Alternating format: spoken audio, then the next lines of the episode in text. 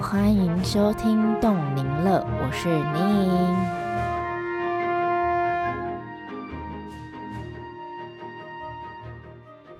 相隔了一个月的时间，感谢大家耐心的等待。呃，我在想，很多频道呢，他们是日日更新，那也有一些呢是周周更新。我想我的节目未来应该会先走向每月更新，这样子呢，我觉得大家比较不会空等，或者是呢，我自己有太多的工作压得喘不过气来，没有时间可以写讲稿。但我必须要说，制作这个节目呢，可以跟大家分享，对我来说是一件非常快乐的事情。好，那我们今天的主题呢，要来浅浅的聊一下舞蹈学习的阶段性，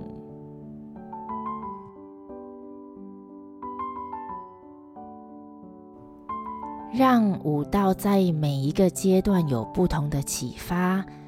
啊，我这边呢分为五个阶段来浅谈，但最后会有一个小小的补充。所以记得一定要听到最后哦。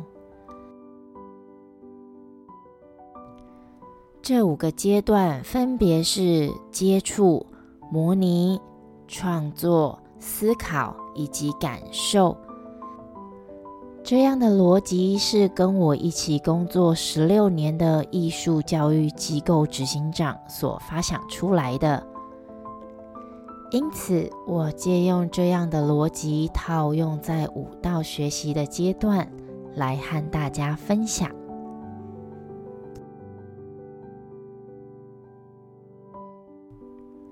第一个阶段是兴趣培养，我设定为学龄前三到六岁，那这个阶段的孩子需要更多的引导。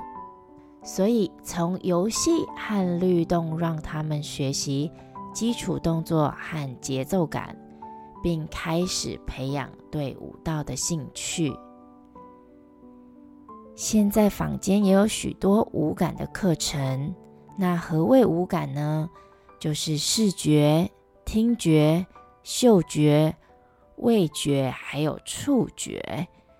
运用五感的刺激，让孩子在感官上面获得记忆与学习，开启对世界的探索。这对学龄前的学童是非常非常重要的。当然，也不要忽略了学龄前孩童的想象力以及表达能力，在这个阶段，他们是最天马行空的。所以，无论是授课老师或是家长，都可以保留一些时间让孩子去发挥，会有意想不到的惊喜与收获哦。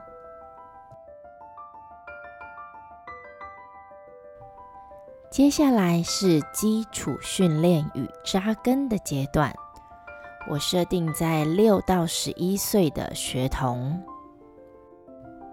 在此学龄段的学童，基本功的训练非常重要，当然也是奠定学习更高强度技巧的舞蹈基础。建议在这个阶段可以让孩子每周上两堂的舞蹈课程，因为身体需要有足够的训练，才能建立肌肉的记忆力。让肢体动作能够成为自然的反射，这样一来才能够逐步往更高的技巧去做训练。基本功的训练是非常枯燥乏味，但也是最重要的。因此，在我的课程中，无论是芭蕾、中国舞或是现代舞的基础教学上，我也会给予一些基础动作的组合变化，让学生在基本功的建立上增添乐趣以及挑战性。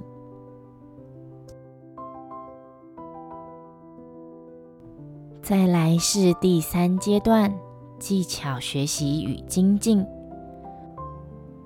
我设定的年龄层在十二岁到十八岁，那这个年龄层比较广泛，但也是循序渐进式的学习。这个阶段必定有相当的基本功与技巧能力，因此在动作呈现上需要更多的思考能力。怎么说思考能力呢？运用身体做出完整的肢体动作是需要方法的。我举个例子，芭蕾舞的 turn out 怎么做？拼命翻脚掌吗？这样会让你的身体受伤哦。该做的应该是从这个动作的起始点去执行外翻的练习。进而达到更好的动作呈现，而这个动作的起始点是髋关节，而并非脚掌。所以，授课老师的引导成为了孩子思考的关键。技巧的精进，也就是建立在对动作的敏感度以及思考能力。当然，观察力也是不可或缺的哦。我也非常建议这个学习阶段的学员要练习提出问题，这样的提脑并用才能让自己进步的更快。接下来这个阶段会是一个大跳跃，也就是表演性与独特性。在十二到十八岁的这个阶段，除了训练以外，会有一些表演以及比赛的机会。在这一些经验当中，会开始找到最适合自己的舞蹈风格。而这个阶段的学习者就会开始钻研更精进的表演性。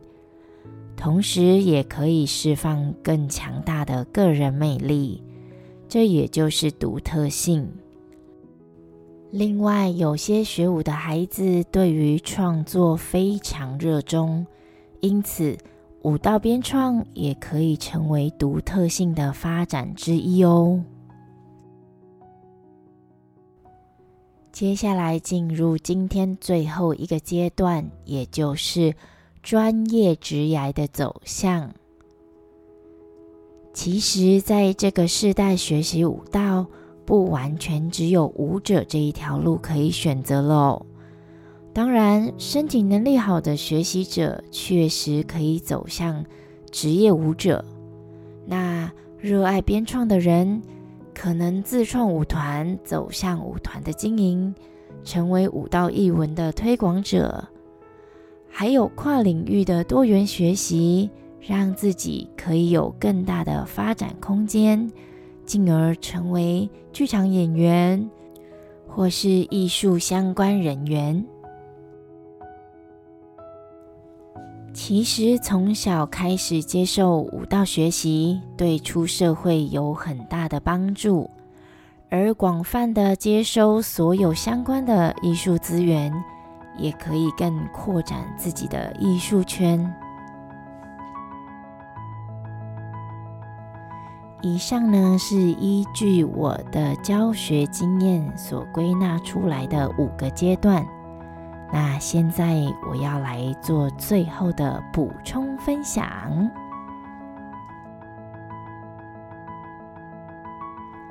最近我去上了一堂成人芭蕾。令我惊艳的是，课堂中的同学大概只有一年半左右的学习经验，但是呢，我从他们上课的态度感受到了热情与崇拜。对于舞蹈的热情，让他们在每一个动作的完成上毫不马虎。崇拜的是芭蕾课，让他们更爱自己。看见更美丽的自己，我真的很以他们为傲。虽然他们都不是从小学舞，但是他们的态度足以成为分享的典范。若你内心渴望学习武道，但却迟迟尚未踏出第一步，不用去想要追回前面的阶段，即刻开始，从自己最舒服自在的状态启动吧。今天的分享就到这里，感谢大家的收听。节目预告：下一集有特别嘉宾。若不想错过有趣的访谈内容，请记得开启订阅我的频道。如果有任何相关舞蹈的问题，也非常欢迎留言给我，我会一一回复。希望您喜欢今天的内容，也欢迎分享，让更多人一起收听。动您乐，动身体的记忆，与您一起快乐。我们下次见，再会。